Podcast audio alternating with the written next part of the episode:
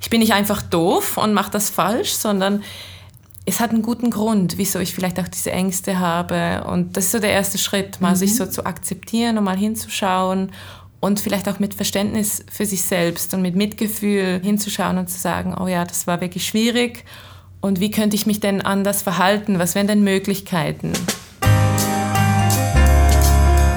Psychologie konkret, das ist der IAP-Podcast. Ich bin Ellen Gundrum. Heute sprechen wir über Bindung.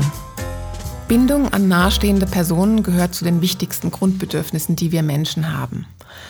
Wenn unsere Bindungsbedürfnisse nicht erfüllt werden, gelingt es uns kaum, ein zufriedenes und erfülltes Leben zu führen.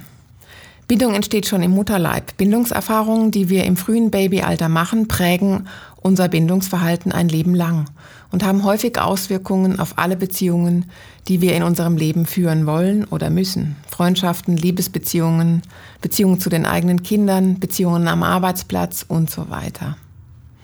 Wie können wir gute und sichere Bindungen aufbauen? Was können frühe Bezugspersonen, also meistens die Eltern, dazu beitragen? Welche Auswirkungen kann es haben, wenn Menschen keine sichere Bindung erleben durften? Und wie können sie trotzdem ein gutes Leben führen? Darüber spreche ich heute mit meinem Gast. Herzlich willkommen, Ramona Kikerio. Hallo Ellen, danke schön, dass ich da sein darf. Ramona, du bist Psychotherapeutin, Dozentin und Beraterin am IAP-Zentrum für klinische Psychologie und Psychotherapie. Deine Therapieschwerpunkte liegen bei der Kinder- und Jugendpsychotherapie sowie bei Trauma, Folgestörungen und Persönlichkeitsstörungen. Ramona, wir haben es gehört, Bindungserfahrungen prägen uns schon vom frühen Kindesalter an und das hat Auswirkungen auf unser ganzes Leben. Wenn wir eine sichere Bindung zu unseren nahestehenden, zu uns nahestehenden Personen, also zu den Eltern aufbauen konnten, sind das gute Voraussetzungen für unsere soziale und emotionale Entwicklung. Ähm, warum ist das so und, und was können Kinder, die im sicheren Nest sozusagen aufwachsen, besser? Das hat schon sehr viele Infos, die sehr wichtig sind. Und natürlich ist das Bindungsbedürfnis wirklich ein sehr zentrales Bedürfnis. Also ich würde sagen sogar das zentrale Bedürfnis in unserer Entwicklung. Es ist auch das erste Bedürfnis, wenn wir auf die Welt kommen und die Säuglinge weinen und wenden sich zu der Mutter, suchen die Bezugsperson. Und wenn diese Beziehungserfahrungen positiv sind, also das heißt feinfühlig und zuverlässig und warm, dann ist das sehr eine gute Grundlage für die zukünftige Entwicklung. Das wäre auch so das, was du wahrscheinlich mit sicherem Nest meinst, mhm. oder so die, die ähm, Kinder, die in, in solchen Bedingungen aufwachsen. Das Positive daran ist, dass sie dann so die innere Überzeugung aufbauen, dass andere Menschen zuverlässig sind, dass die wohlwollend sind, dass man sich dorthin wenden kann und dass die hilfreich sind. Also sie entwickeln so ein Vertrauen in die Welt und auch ein Vertrauen in sich selbst, dass sie es wert sind, dass man sich um sie kümmert und auch, dass sie, wenn sie sich melden, wenn sie weinen zum Beispiel, dass sich dann jemand hinwendet und dass jemand da ist. Und das ist so wie eine Art inneres Arbeitsmodell, das sie aufbauen und auf dem sich so ein Vertrauen entwickelt, auf dem auch die Welt erkunden kann. Also man kann sich vorstellen, dass sie sich einfach anders verhalten als Kinder, die vielleicht in einem weniger sicheren Nest aufgewachsen sind. Mhm. Und Eltern spielen natürlich eine große Rolle, aber heute haben ja häufig auch Kleinkinder schon andere Bezugspersonen, also in der Krippe, Großeltern, die schauen. Und das ist dann sozusagen so dieses Netz, was dazu beiträgt, und was sich auch wie ein bisschen gleich verhalten sollte, damit dieses, dieses sichere Nest wie erlebbar wird für die Kinder.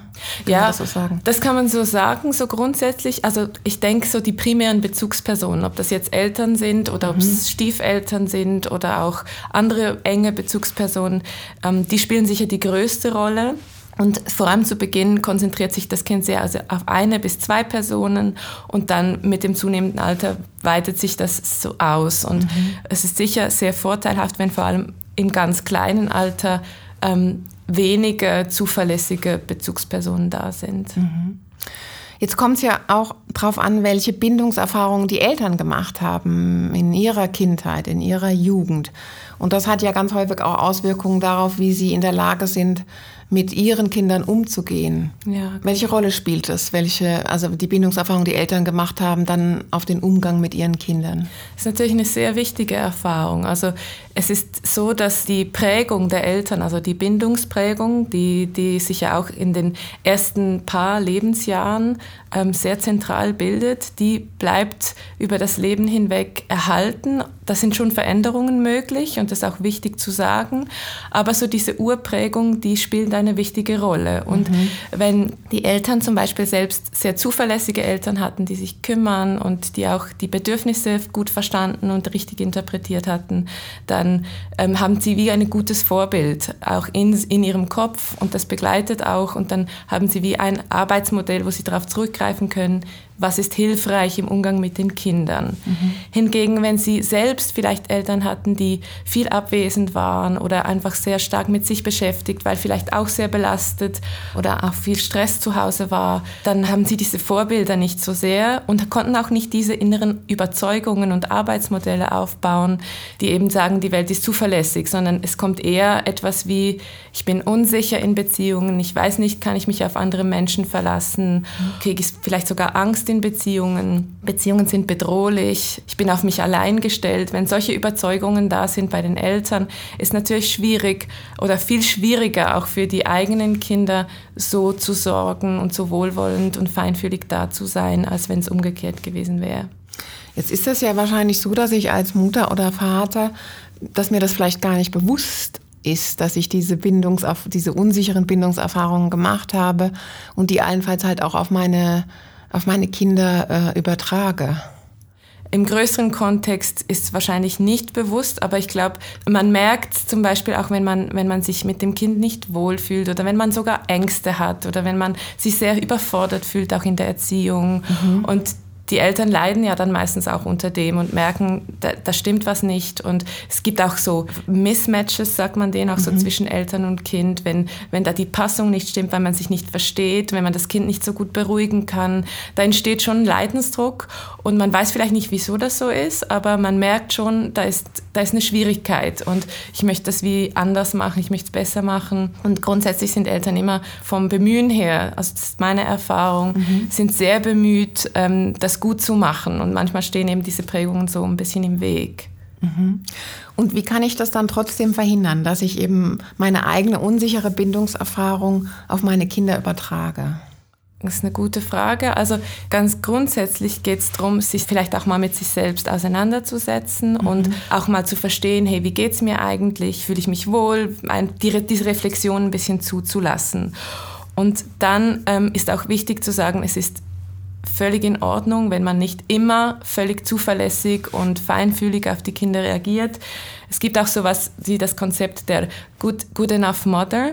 Mhm. Dass man so sagt, die Good Enough Mother oder eben auch Vater, die, die Bezugspersonen, die reagieren oft, meistens zuverlässig und sind meistens feinfühlig und interpretieren die Bedürfnisse richtig, aber natürlich nicht immer. Oder auch die Eltern dürfen fehlbar sein. Und das kann sogar auch dazu führen, dass die Kinder lernen, Frustration auszuhalten, mhm. sich auszudrücken, sich einzusetzen für sich.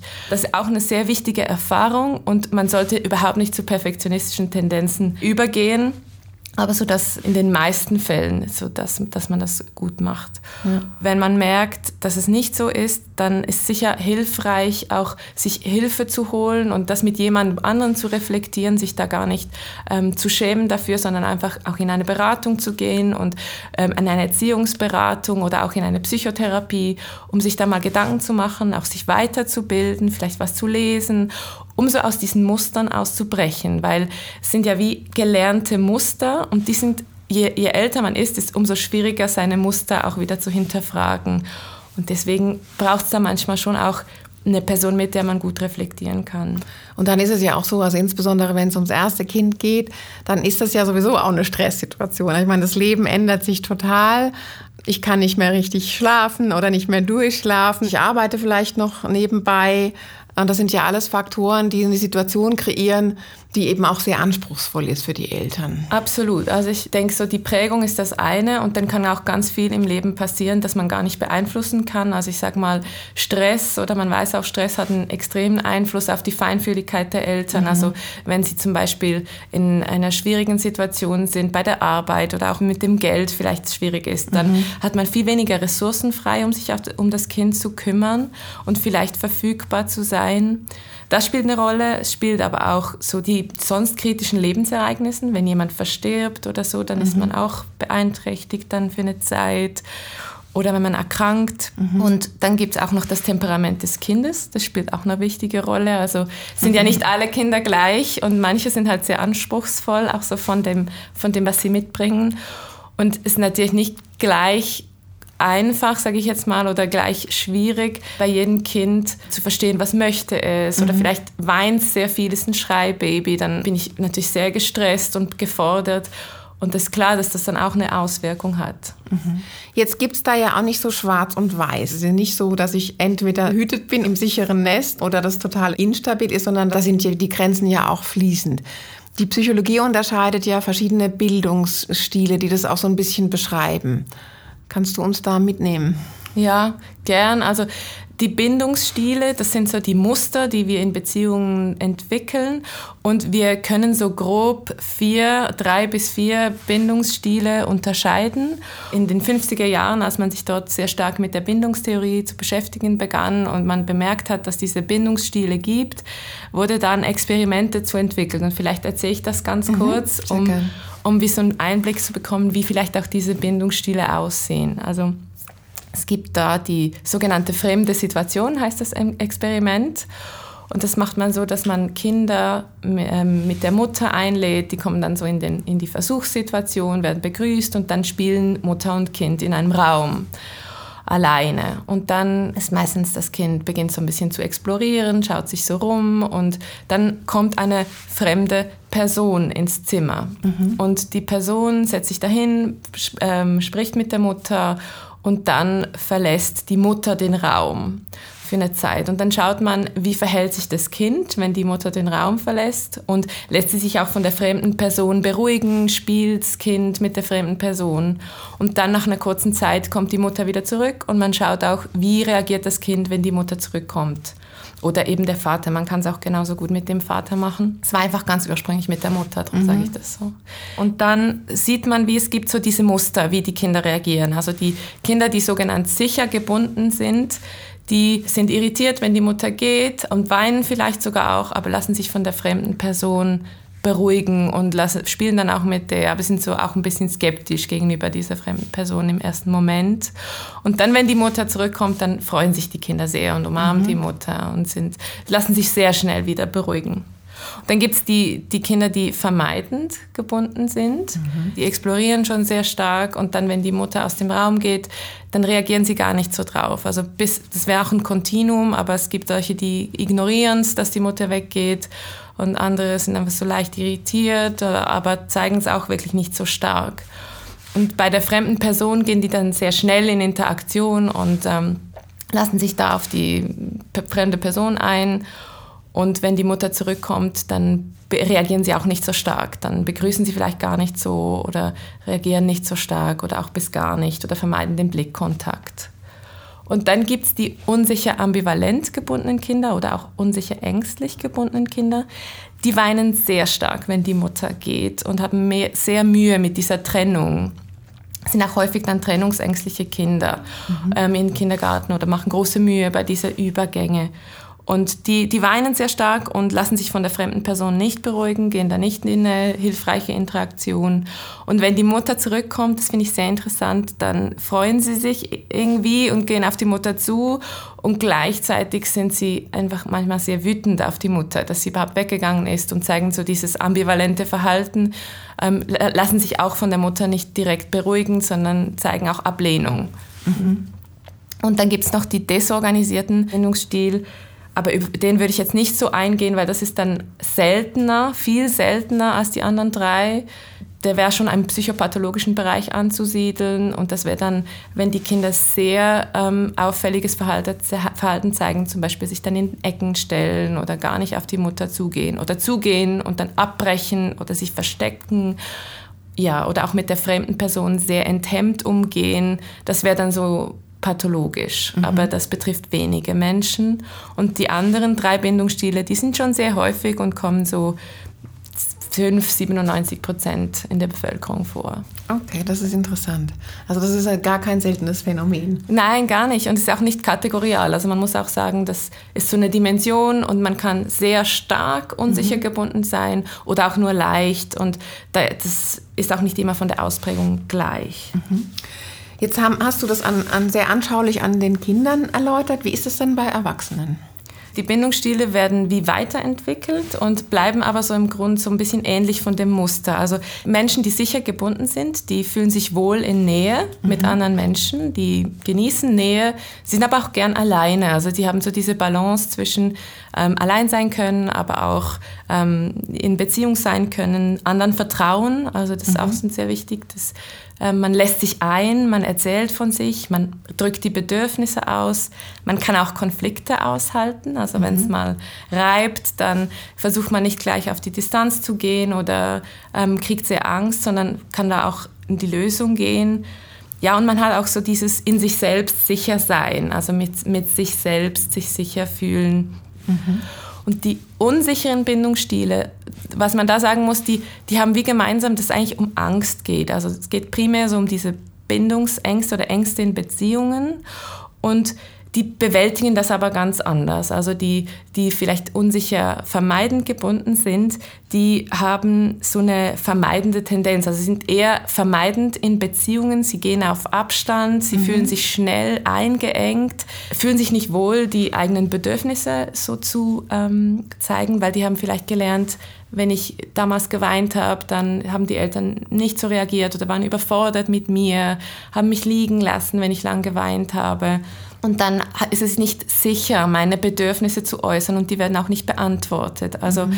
dann sage ich es gar nicht erst. Oder das ist so das Typische, dass man mhm. eher so bei sich bleibt. Und je näher man jemandem kommt, da ist es schwierig. Da suchen auch viel Abstand oder sind nicht so verfügbar emotional. Mhm. Und dann gibt es noch die Ambivalenten, die kompensieren nicht mit Vermeidung, sondern eher mit so Überkompensation und sind eher die, die vielleicht eher klammern oder sich so viel rückversichern. Also das waren so die Kinder, die vielleicht häufig so inkonsistente Eltern gehabt haben, die mal sehr verfügbar und zuverlässig waren, vielleicht auch sehr eng und dann auch wieder abwesend, also wenn es so nicht vorhersehbar war. Mhm. Und die haben so gelernt, ich muss mich darum bemühen, dass ich gesehen werde. Ich ich äh, muss mich melden, ich muss, mich, ich muss darum kämpfen, ich, ähm, ja, ich muss mich ständig rückversichern. Und auch so, dass manchmal, wenn ich zurückkomme, wenn ich weg war und zurückkomme, dann ähm, waren die Eltern vielleicht wütend oder waren auch vielleicht beleidigt, dass ich weg war oder es war nicht mehr gut. Mhm. Und das heißt, die ambivalent gebundenen Menschen, die tendieren dazu, sich sehr stark rückzuversichern, machen sich sehr viele Sorgen, haben Trennungsängste, Verlassensängste. Und zum Beispiel, wenn man getrennt ist, ähm, in den Ferien oder so, dass man viel schreibt oder dass man sich ähm, ja, auf diese Art wie versucht zu versichern. Der mhm. Partner ist noch da, der mag mich noch. Ich habe also wirklich wie eine, eine Prädisposition. Also ich nehme was mit, auch so meine, und nehme das dann mit in mein ganzes Leben. Und das hat ja Auswirkungen. Und da gibt es ja Phasen im Leben wahrscheinlich, wo, wo das viel sichtbarer wird als in anderen, wo es eben wirklich auch darauf ankommt, ob ich eine sichere oder eine unsichere Bindung habe. Welche Erfahrungen machst du denn in deiner Beratungspraxis? Du arbeitest ja zum Beispiel auch sehr viel mit Kindern und mit Jugendlichen auch. Mhm. Und ich stelle mir vor, wenn jetzt jemand, der eine sichere oder eine unsichere Bindung hat, ins Jugendalter kommt und so erste wichtige Beziehungen knüpft, also Freundschaften, ähm, vielleicht auch in der Schule auch Erfahrungen macht, ähm, man sich irgendwo einfügen muss in ein, in ein neues System. Ähm, was erlebst du da? Also wie, welche Unterschiede machst du dort aus? Das ist eine sehr spannende Frage, weil ähm, wir wissen jetzt so ungefähr aus der Forschung, dass ähm, in der Normalbevölkerung, sage ich jetzt mal, sind es ungefähr 50 Prozent der Menschen sicher gebunden und 50 unsicher, circa. Mhm.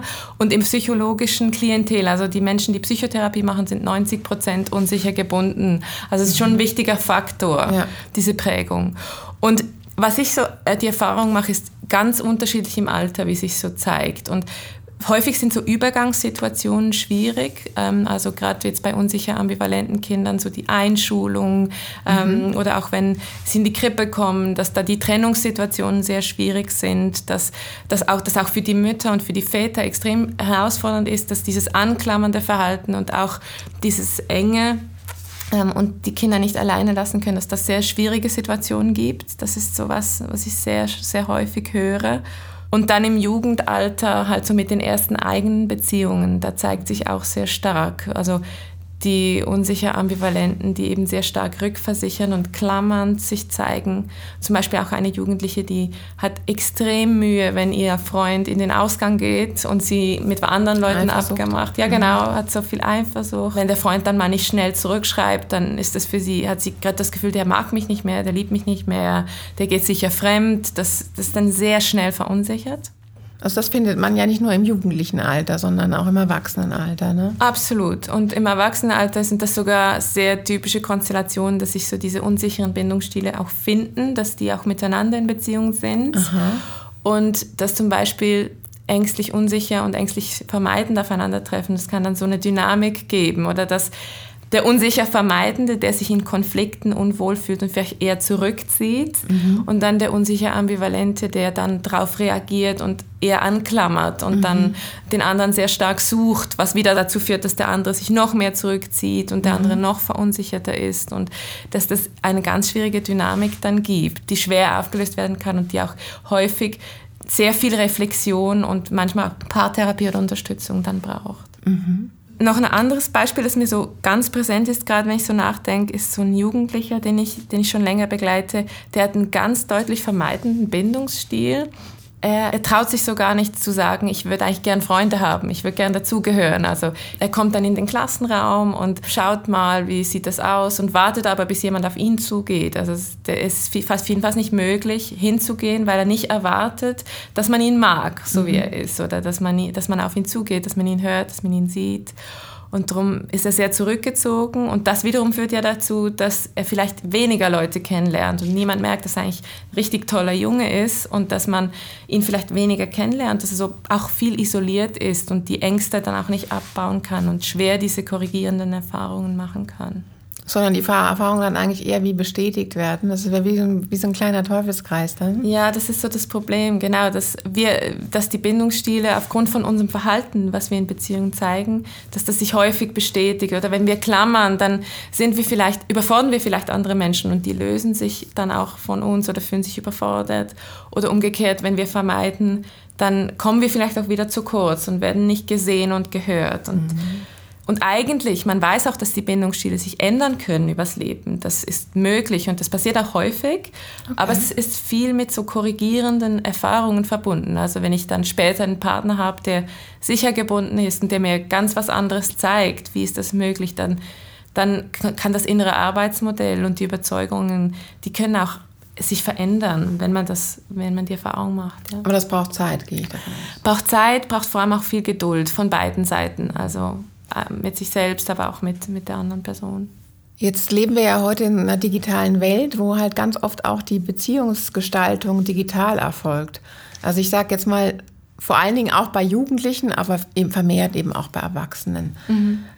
Das hat ja sicher auch Auswirkungen auf, auf Bindung. Absolut. Also es sind unterschiedliche Auswirkungen. Oder ich möchte zuerst mal vielleicht auch das, das Positive oder die Chancen sagen oder sehen. Also es gibt ja auch diese ähm, zum Beispiel FaceTime oder dass man mhm. sich anruft und dass man dann auch ein Gespräch hat, wo man sich sieht. Und ich, das ist schon was, was auch hilfreich sein kann, gerade für Menschen, die auf Distanz sind, um so Kontakt zu halten. Also das finde ich wichtig. Und auch so dieses, man bleibt in Kontakt, man kann nachfragen, hey, wie ist gestern gelaufen, du hattest ja die Prüfung, dass, dass man so viel in Kontakt sein kann, das kann hilfreich sein. Mhm. Aber so grundsätzlich ist es natürlich nicht aufzuwiegen mit einem wirklichen persönlichen Face-to-Face-Kontakt. Und auch die Ablenkung, die durch das, das, Smartphone, das wir immer hier haben, mhm. und wenn das so aufleuchtet, die Ablenkung, die ist natürlich hinderlich. Also wenn wir jetzt miteinander dieses Gespräch haben und ich bin immer wieder am Schauen, wer hat mir da geschrieben, mhm. da kann ich mich viel weniger einlassen. Und diese Nähe, die auch so zentral ist, die entsteht weniger und es ist so eine weniger große Verbindlichkeit da. Und somit auch die Verlässlichkeit wie ein bisschen in Frage gestellt. Also das verstärkt das eigentlich alles noch so ein bisschen. Ja, es könnte sein, oder? Und, und ich denke auch gerade so die Smartphone-User oder das ist auch eine große Ablenkung, oder? Man kann so, wenn man schwierige Gefühle hat, tendieren viele Menschen dazu, das sicher abzulenken von mhm. den Gefühlen und die nicht so ernst zu nehmen und vielleicht auch hinzuschauen, was ist denn los, was brauche ich eigentlich? Und genau das wäre wichtig, oder? Mhm. Das wäre wichtig, dass wir uns verstehen und auch selbst spüren. Und wenn, wenn wir wegschauen und aufs Handy schauen und uns ablenken, dann machen wir halt nicht diese Erfahrungen, die uns eigentlich helfen würden. Lass uns mal noch ein bisschen den Blick auf die Erwachsenen richten. Also mhm. ich nehme vielleicht wahr, ich habe Probleme in der Beziehung oder auch beim Arbeitsplatz. Da geht es ja auch ganz häufig um Beziehungsgestaltung. Genau. Können wir dann vielleicht auch noch kurz drauf eingehen. Und es erscheint mir auch so, dass ich immer wieder die gleichen Probleme vielleicht habe, wenn es um Beziehungsgestaltung geht. Und möglicherweise liegt es ja daran, dass ich eben keine optimale Bindungserfahrung gemacht habe als Kind oder als Jugendlicher, die ich immer noch mit mir rumschleppe. Aber das kann ich ja, wie erkenne ich das? Das kann ich ja vielleicht nicht so auf Anhieb für mich analysieren. Ja, ja, genau. Also ich möchte noch ganz kurz hinzufügen, was, also auch wenn man sehr sichere Bindungserfahrungen mhm. mit den Eltern gemacht hat und man macht später vielleicht eine sehr schwierige Erfahrung in einer Beziehung, mhm. dann kann man auch eine unsichere Bindung lernen. Oder, mhm. Aber man hat halt schon die, die sichere drunter und dann kann man vielleicht schneller sich wieder heilen. Also mhm. das, das vielleicht zuerst ja. mal.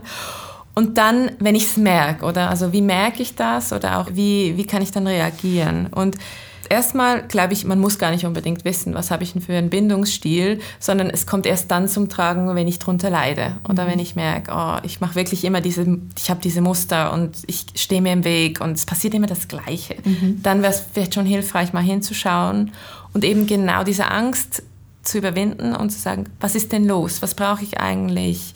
Was, was ist da passiert, wieso verhalte ich mich vielleicht auch so, auch das Verständnis für sich selbst, oder dass man sagt, ich bin nicht einfach doof und mache das falsch, sondern es hat einen guten Grund, wieso ich vielleicht auch diese Ängste habe. Und das ist so der erste Schritt, mal mhm. sich so zu akzeptieren und mal hinzuschauen und vielleicht auch mit Verständnis für sich selbst und mit Mitgefühl ähm, hinzuschauen und zu sagen, oh ja, das war wirklich schwierig und wie könnte ich mich denn anders verhalten? Was wären denn Möglichkeiten? Da, da neue Erfahrungen zu machen und vielleicht auch mit, mit neuen Menschen oder mit, auch mit Menschen, die schon in meinem Leben sind, wie in eine neue Interaktion zu treten. Kann ich da Hilfe holen? Kann ich das allein probieren? Ja, Trotzdem stelle ich mir vor, dass das schwierig ist. Ne? Ich erkenne diese Muster, aber aus diesen Mustern rauszukommen, ist ja manchmal wirklich anspruchsvoll. Insbesondere wenn ich wie, wenn ich mich eh schon so ein bisschen alleine fühle mhm. und vielleicht nicht so richtig akzeptiert fühle und ja. auch vielleicht nicht das größte Selbstbewusstsein an den Tag lege. Und dann kann ich mich in meinem Umfeld orientieren, aber vielleicht werde ich dort auch nicht so wirklich fündig oder traue ich mich nicht. Ähm, wie kann ich damit umgehen oder wo kriege ich vielleicht sonst auch noch Unterstützung? Ja. Also es braucht wie kann ich so in kleinen Schritten auch äh, vorgehen? Ne? Ja, schön, dass du es sagst. Genau, es sind so kleine Schritte. Und ich glaube, das ist ganz wichtig, dass man, dass man nicht erwartet, dass sich das vom einen Tag auf den anderen so ändert, sondern dass ich mir auch selbst Zeit gebe, dass ich sage, ich probiere jetzt mal bei meinen Arbeitskolleginnen, probiere ich zuerst mal ein bisschen mich zu öffnen vielleicht, äh, mal was von mir zu erzählen und schau mal, wie das so ist. Und dann ist das aber auch ein Erfolg für mich und ich notiere das auch als Erfolg oder ich merke es und, und ich bin auch wie so stolz auf mich oder sage mir, hey, ich habe habe das gut gemacht oder so, dass man auch, auch in sich selbst wie eine korrigierende Erfahrung macht, dass man sagt, ich, ich schaue auf mich und ich nehme es ernst. Es ist schwierig, ich brauche Zeit. Man sollte sich vielleicht nicht jemand suchen, um diese Erfahrung zu machen, die der vielleicht vollkommen gegensätzlich geprägt ist oder der vielleicht gar nicht so zugänglich ist auch oder der sehr vermeidend ist, wenn ich sehr ängstlich bin. Das kann sehr schwierig sein oder da muss man vielleicht auch wie sagen, ich schaue auch mal mit anderen Menschen noch, ich konzentriere mich nicht nur auf eine Person mhm. Oder, oder eben, ich nehme Paartherapie, finde ich in solchen Fällen finde ich sehr hilfreich, um das zu verstehen. Es geht immer so darum, den anderen zu verstehen. Und dann, wenn man ihn verstanden hat, kann man auch anders vielleicht auf ihn reagieren. Und dann wird es viel, viel möglicher, anders auf sich auch gegenseitig zu reagieren. dass man sich überhaupt erstmal öffnet. Oder ich glaube, das ist auch so ein großer Schritt, wenn man merkt, ah, ich habe da Angst in Beziehung, das macht mir eigentlich Angst, dass ich das mal meiner Freundin erzähle und sage, du, eben diese Beziehung, das, das fordert mich sehr heraus, macht mir große Angst. Und diese Selbstöffnung, das mal zu erzählen, dazu zu stehen und da auch vielleicht eine, eine positive Resonanz zu bekommen. Auch eine Resonanz dahingehend, dass es viele Leute gibt, die diese Erfahrung gemacht haben oder machen. Absolut. Oder wir haben jetzt gesagt, 50 Prozent der Menschen sind unsicher gebunden, ungefähr, ein bisschen weniger. Und, und das heißt, man ist überhaupt nicht allein. Es gibt Menschen, die das sehr ähnlich erleben und dann fühlt man sich vielleicht auch gar nicht mehr so ja, komisch oder merkt auch, das ist, ähm, ja, das ist, gehört, ist ein Teil der Normalität, diese Ängste und ist auch überhaupt nicht pathologisch. Also wir, es ist keine Krankheit, einen unsicheren Bindungsstil ja. zu haben. Es ist einfach eine Prägung und da kann man nichts dafür, aber man kann sich um sich kümmern, um, um ja, und, und sich zuwenden, um da ähm, ja, einen Umgang damit zu finden. Mhm. Ramona, wir sind schon fast am Ende. Okay. Ähm, die Zeit ist gerade so dahin geflogen bei diesem interessanten Thema. Ich möchte dir jetzt aber trotzdem am Schluss noch Gelegenheit geben, um ja vielleicht auch noch mal auf das zu fokussieren, was dir besonders wichtig ist, was du unseren Hörerinnen mit auf den Weg geben möchtest, worauf sie achten können oder wie sie eben mit Bindungsbedürfnissen umgehen können. Was mir am wichtigsten ist, ist, wieso die Bindungsbedürfnisse überhaupt ernst zu nehmen. Gerade so in einer Gesellschaft, in der sehr viel geleistet werden sollte und auch sehr viel erwartet wird, dann kommt es manchmal zu kurz. Und die zwischenmenschlichen Beziehungen, das möchte ich sagen, das ist einfach so ein wichtiges Bedürfnis. Und wir brauchen andere Menschen, um, um ein Wohlbefinden zu haben, wir alle. Und darum ist es wichtig, sich um seine Beziehungen zu kümmern und auch zu, und wenn man merkt, da habe ich Schwierigkeiten manchmal damit, auch zu wissen, da gibt es Hoffnung, da kann ich was tun, da kann ich mal hinschauen. Ja, da gibt es auch Menschen, die mich unterstützen können um, in einer Psychotherapie oder auch in anderer Beratung. Und sich da so zuzuwenden. Ich finde, das finde ich so das, das Hauptthema, sich mit sich zu beschäftigen und auch geduldig und ja, wohlwollend, selbstfürsorglich mit sich umzugehen. Und sich da die, die, ja, die Hoffnung zu haben, dass man da was auch machen kann und dort noch, noch ja, Veränderungspotenzial vielleicht ist, wenn das, wenn das der Fall ist. Genau. Das ist ja eigentlich immer da, Veränderungspotenzial. Ja, genau. Schönes Schlusswort. Vielen Dank, Ramona Kikerio. Das war der ERP-Podcast Psychologie konkret zum Thema Bindung, wie Bindungserfahrungen, die wir im frühen Kindesalter machen, unser Leben beeinflussen können und wie wir gut damit umgehen können. Danke dir. Danke dir vielmals. Schön, dass Sie dabei waren. Haben Sie Feedback zum Podcast, dann schreiben Sie mir auf podcast.iap.zhw.ch. Ich freue mich, wenn Sie den IAP-Podcast Psychologie konkret einer Person, die Ihnen wichtig ist, weiterempfehlen. Vielen Dank und bis bald. Tschüss.